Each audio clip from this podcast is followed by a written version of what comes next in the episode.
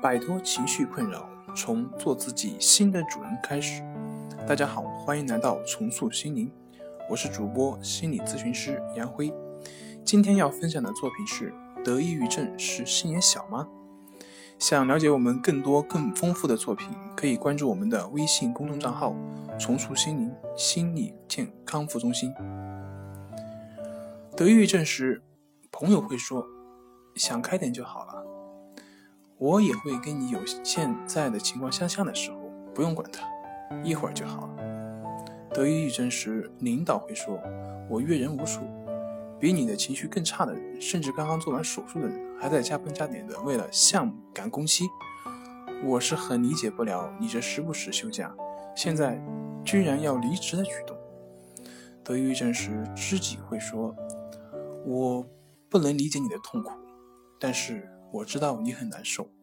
得抑郁症时，父母会说：“自小，我和你爸都不能说你一句，声音大点儿就一天吃不下饭。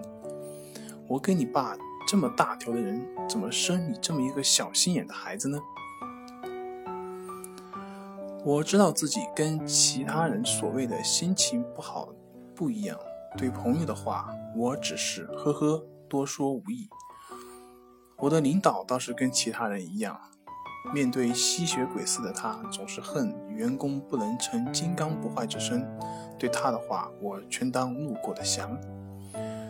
相知相识二十载的知己，不厌其烦地充当我的垃圾桶，心底特别感激和珍惜。对于他的话，手脚隐约感到流动般的麻热。为了自救，考了咨询师证书。学习中才知道，这叫共情。呵呵，最不想提的，父母是父母的话，冷嘲热讽，三句话不离心眼小。你怎么这么小气？我这么海量的人，怎么有你这么个小心眼的家伙？骨子里的心心眼小是哪里遗传来的？得抑郁症是心眼小造成的吗？知己的陪伴带来了短暂的安慰，稍作平静的我也不断观察分析着。其他人也会情绪不好，我却出现的苦苦不能自拔了。这分明就验证了父母说的心眼小，也就是合理情绪中我对事件的看法出现了问题。爱因斯坦说：“没有行动就没有改变，开始改变看法。”别人的眼神也许不是针对我的，也许人就是这种看人的习惯。来自父母的紧箍咒，父母都是为我好。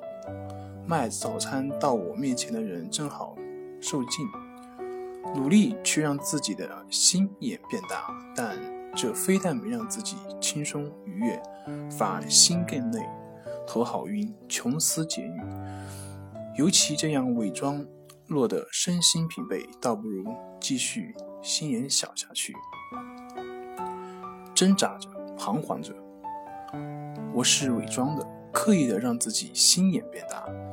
其他人的心眼本来就很大吗？迷茫之余，在某平台搜索到了许佑新教授演说。许教授在技术基本功中最后一点提到再造性心理。即系统的、深层次的进行改变资客性情、脾气或人格。对，这就是我想要的。那刻只能用决定逢生形容。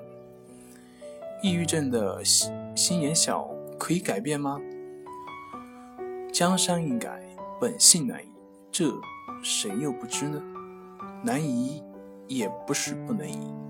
开始疯狂地参加各种流派的工作坊，几乎走了一圈，没有哪一种让我自己茅塞顿开，只是让我更深刻地体会到助人自助的内涵，摸索适合自己的可以自助的方法，路途艰辛难以言表。时至今日，我才有清晰的认识，所谓的心眼小，并不是小心眼儿，更不是小气。这都只是我自己心理模式不健康。我不再抱怨父母，不再鄙视朋友。没有此番经历的人很难体会抑郁症的主观痛苦感。当然，我非常感谢我的知己，一直默默陪伴着我的人。正是在不健康心理模式的滋养下，我情绪一度低落，陷于情绪的漩涡不能自拔。看过很多关于抑郁症的书，多数是大同小异，讲个故事励励志的，亦或是天花乱坠道理。满天飞，真正的将康复落实在实处的，唯有身体力行去给这个小我这个不健康的思维模式动一次开刀手术。唯有做到了不纠缠、不判断、不分析、不联想，平和安详的健康心态，才是真正属于自己的。这也是最终我能改变不健康心理模式的关系法，让我体悟到的大智慧。在李洪福老师的《淡定是修炼出来的》书中，我学会了改变造成抑郁症小心眼小的关系法，也就是改变不健康思维模式的过程。这才有我今天的脱胎换骨，才有我今天对心眼小。全新理解关系法的大智慧，在于通过观察呼吸，练就了自愈抑郁症的本领。所以说，得抑郁症真的是心眼小吗？好了，今天就对大家分享到这里。这里是我们的重塑心灵，欢迎大家在节目下方留言参与我们的互动。如果您有什么情绪方面的困扰，都可以在微信平台添加幺三六。九三零幺七七五零幺三六九三零幺七七五零即可与专业咨询师对话。喜欢重塑心灵的朋友们，请点击订阅按钮。您的情绪我来解决。那我们下期节目再见。